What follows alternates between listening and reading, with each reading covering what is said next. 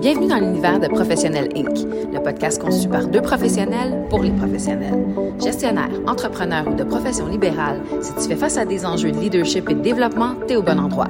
Alors que tu sois sur la route, au gym ou entre deux meetings, monte le volume et laisse nos discussions t'inspirer à te propulser. Bonne écoute. Bonjour à tous, chers auditeurs de Professionnel Inc. Bienvenue sur notre 45e épisode. Bonjour Annie, comment vas-tu? Bonjour Cathy, ça va super et toi? Ça va super. Une autre magnifique journée bien occupée devant moi. Même chose pour toi aussi, j'imagine. oui, puis on a vraiment de la belle température, fait que c'est motivant. Oui, absolument. Tout à fait. On peut, on peut pas vraiment se plaindre de l'hiver, honnêtement, cette année. Fait que prenons-le à bon escient, soyons heureux, puis profitons de, la belle température que l'on a.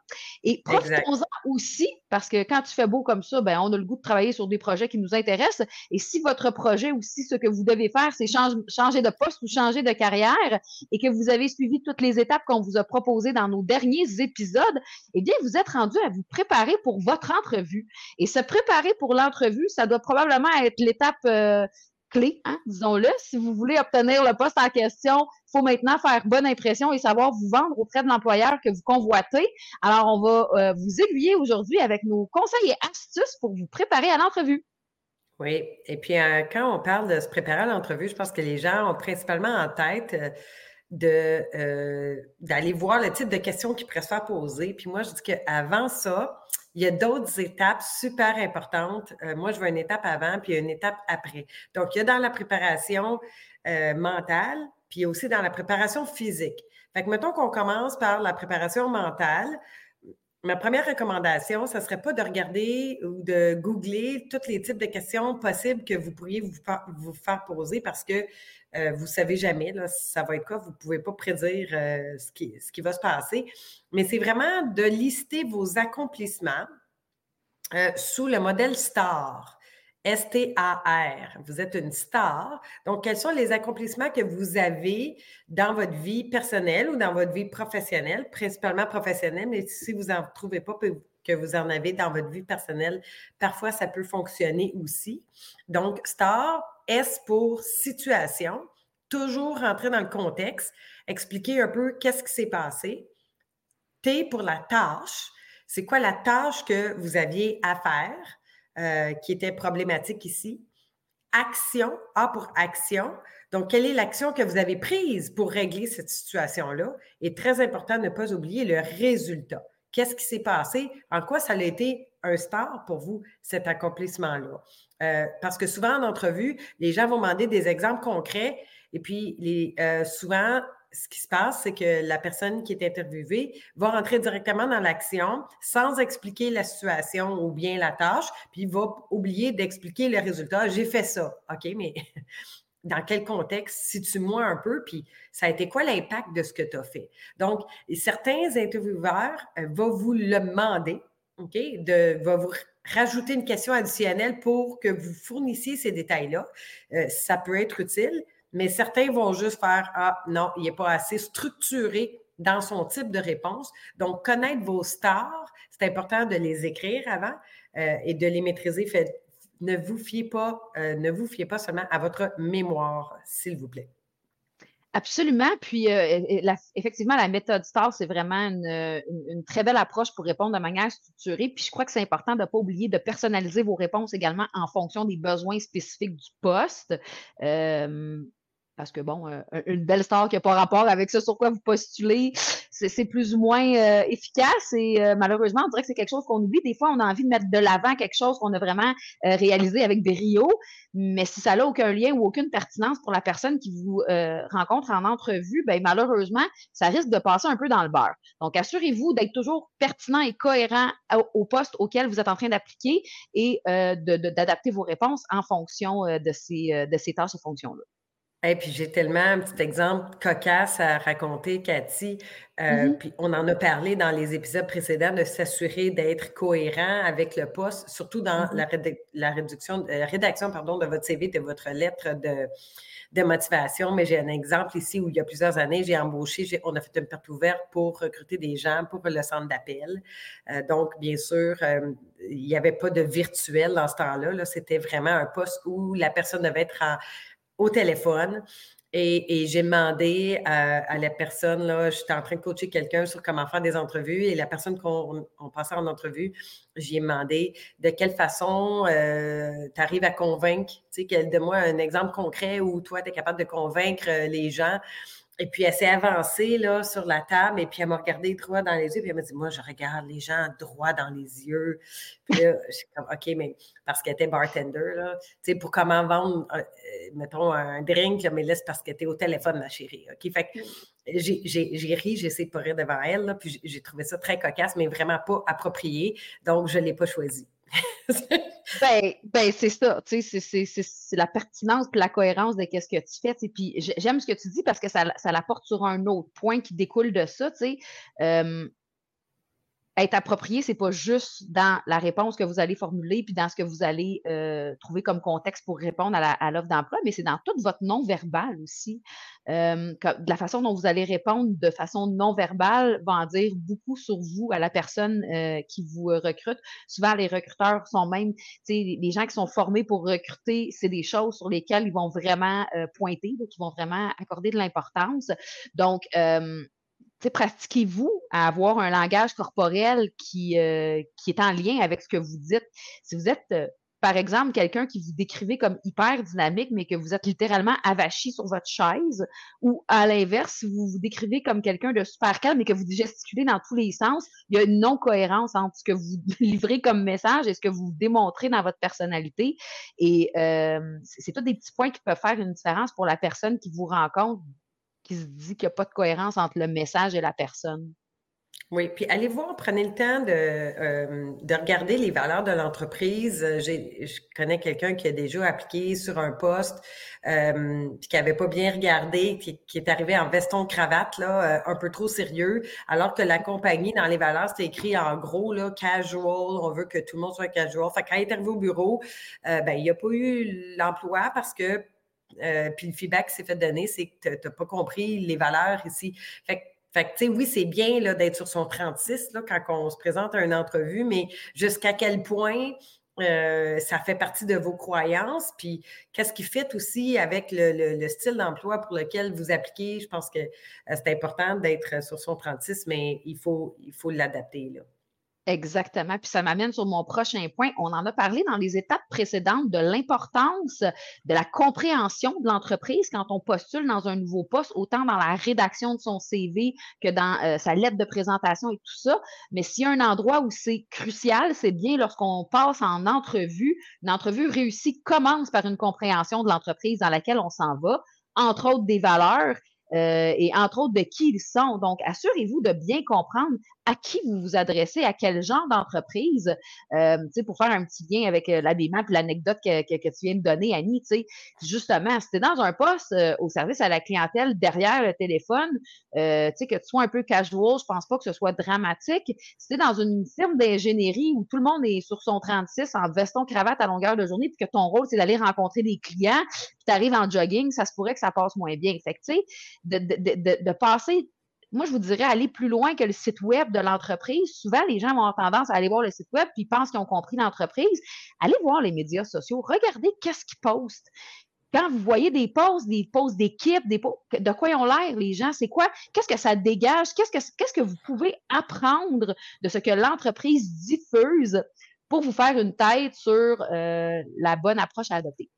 Oui, puis euh, je sais, je fais un clin d'œil sur un jogging, là, j'ai la croyance que le jogging n'est absolument pas en aucun cas euh, un vêtement à porter euh, pour une entrevue, même pour aller travailler, même si c'est au gym, votre entrevue, honnêtement, le jogging, c'est pour chez vous à la maison. Ça peut être un style de vêtement que vous avez, mais dans un contexte de travail, quand on parle de casual, on dit business casual. Euh, pour une entrevue, je pense que c'est important. Puis, connaissez aussi vos forces. Je pense de se lister trois forces et trois points à améliorer. Euh, soyez prête à expliquer pourquoi pourquoi vous considérez ça comme une force? Pourquoi vous considérez ça comme un point amélioré? Puis qu'est-ce que vous avez fait pour améliorer ce point-là jusqu'à présent? Mm-hmm. Et s'il vous plaît, évitez le mot perfectionniste. OK? Mm-hmm. Et certaines qualités euh, peuvent être vues comme des défauts. Donc, il y a façon, si vous êtes perfectionniste, il va falloir s'assurer de bien le phraser pour pas que vous soyez perçu comme euh, quelqu'un qui veut faire du micromanagement, puis qui, qui, veut tout gérer, puis qui veut tout contrôler, puis qui ne travaille pas en équipe, euh, mm. et, qui va avoir tendance à prendre trop sur ses épaules. Donc, il y a plusieurs perceptions qui peuvent être vues avec ça. Fait il, faut, il faut le doser si, euh, si c'est le mot que vous, que vous utilisez, puis savoir l'expliquer. Là, j'ai donné un exemple avec ce mot-là, ça peut être d'autres choses, mais prenez le temps de valider avec d'autres personnes quelle est la perception de vos forces et de vos points améliorés. Et encore une fois, parce que je le ramène souvent à ça, mais c'est tellement important, essayez de faire ressortir des points qui sont en lien avec ce que vous faites dans la vie. Essayez de démontrer des qualités qui apportent quelque chose, une valeur ajoutée à votre futur employeur, qui démontrent que vous allez être une valeur ajoutée pour eux grâce à ces points forts-là. Et oui, en 2024, vous allez vous le faire demander, vous allez peut-être vous le faire demander d'une façon de détourner, mais c'est certain que les gens qui vous recrutent vont vouloir essayer de pointer c'est quoi vos points forts et vos points à améliorer, vos points faibles finalement. Donc, tu sais, oui, c'est pas la question. La question n'est pas posée comme elle l'était il y a 20 ans, c'est points forts, quoi tes points faibles, mais c'est sûr et certain qu'il y aura une question quelque part dans cette rencontre-là qui euh, sera dans le but d'établir euh, vos points forts et ce que vous allez apporter à l'entreprise. Ça m'amène à un autre point très important. Ne sous-estimez pas, chers auditeurs, l'importance de poser des questions à la personne qui vous a en entrevue. Il n'y a rien de pire que passer quelqu'un en entrevue qui n'a aucune question à te poser. En fait, dans, la catégorie je n'ai pas d'intérêt pour le poste, c'est ce que vous pouvez faire de mieux. C'est vraiment euh, une très mauvaise idée de ne pas avoir de questions à poser. Je pense que démontrer de l'intérêt euh, à la personne qui. Puis, démontrer de l'intérêt à la personne, pas juste à l'entreprise qui vous rencontre. Posez-lui des questions pertinentes, posez-lui des questions euh, qui ont de l'intérêt pour elle. Et puis, euh, je pense que ça peut vraiment apporter une belle discussion, puis mener sur des points euh, plus profonds, puis plus qui vont vous mettre en valeur. C'est tellement un bon point. Euh, puis souvent, de plus en plus, les entrevues, ça se veut conversationnel. Donc, oui, il y a une question, mais on veut que ça soit une conversation. Et souvent, la personne qui interviewe va vous le dire. Euh, donc, une conversation, ça veut dire que c'est pas one way, c'est pas juste eux vers vous, mais vous vers eux aussi. Et ça démontre énormément d'autonomie, de confiance en soi, d'être capable d'interagir ou rebondir avec une question. Si vous n'êtes pas capable de le faire durant l'entrevue, ou tout du moins à la fin de l'entrevue, en plus, si vous le demandez. Si vous ne le demandez pas, osez dire j'aurais une question. Et euh, une question, euh, oubliez pas, vous êtes expert dans le contexte que vous, hein, vous appliquez, vous vous positionnez comme un expert parce que vous voulez être choisi, vous voulez être la personne choisie. Donc, vous voulez ressentir le fait que vous avez cette expertise-là. Bien, une bonne question, ça peut être euh, que, moi, jamais utilisé, là en quoi, quel est le plus grand défi que vous vivez en ce moment, soit dans l'équipe, dans le département, peu importe le contexte lequel vous appliquez, quel est le plus grand défi que vous vivez en ce moment avec lequel je peux vous aider? en prenant pour acquis que vous allez être embauché. Donc, en étant embauché, à quoi vous allez participer? Ce n'est pas juste les bons coups, mais dans le fond, qu'est-ce qui ne va pas bien, sans le dire comme ça? Euh, c'est pour ça que le mot défi est intéressant ici. Qu'est-ce qui ne va pas bien, là, que vous êtes confiant, vous arrivez avec confiance que vous allez pouvoir aider à participer à régler cette situation-là? Puis ça vous en donne en même temps, ben, euh, beaucoup sur la personne peut s'ouvrir sur les défis actuels. Puis peut-être que les défis actuels, finalement, ils vous intéressent beaucoup ou peut-être qu'ils ne vous intéressent pas du tout. Puis que c'est après, vous n'allez pas le dire, mais s'ils font un suivi, ça va vous aider dans votre négociation de salaire ou tout simplement dans votre choix de poste. Exactement. Puis également, je dirais que, vous avez fait énormément, si vous avez suivi nos étapes, vous avez fait énormément de recherches sur l'entreprise euh, que, vous allez rencontrer. Donc, vous connaissez euh, beaucoup de choses sur l'entreprise parce que vous avez fait des, euh, vous avez regardé dans le site web, vous avez été voir les posts, vous avez, vous connaissez tout ça. Alors, démontrez donc que vous avez de l'intérêt et posez des questions sur la culture de l'entreprise. Confirmez ce que vous croyez avoir compris. Si vous, si vous avez compris des valeurs, ben mentionnez-les j'ai vu vos valeurs, vos valeurs rejoignent les miennes, spécifiez lesquelles. Si vous euh, accrochez à la vision de l'entreprise, spécifiez-le, parlez de la vision, posez des questions.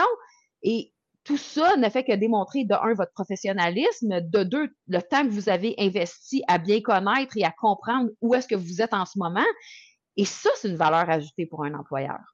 Ah oui, vraiment. Ça montre que vous avez fait vos devoirs, euh, mm-hmm. puis que vous avez vraiment un intérêt fondé avec authenticité envers l'entreprise et non juste j'essaie d'avoir un job, j'essaie d'obtenir un salaire. sais, Dans la pyramide des besoins de Maslow, là, euh, mm-hmm. si vous arrivez juste avec euh, le, niveau de base, là, euh, ben, ça risque d'être perçu, puis à moins qu'il soit vraiment mal pris, vous ne vous serez pas choisi. Mon, point, je voulais, j'en ai parlé au début là, de, notre, notre podcast, c'est la préparation physique. fait que, mm-hmm. tu parlais, là, oui, de l'habit, mais euh, que ça soit cohérent. En fait, ce que j'aimerais vous dire, là, c'est il devrait y avoir un stress minimum avant. OK? Si vous n'êtes pas stressé du tout, c'est peut-être pas bon signe. OK? Et le stress peut être aussi vu de façon positive. Euh, donc, comment vous préparer physiquement pour l'entrevue?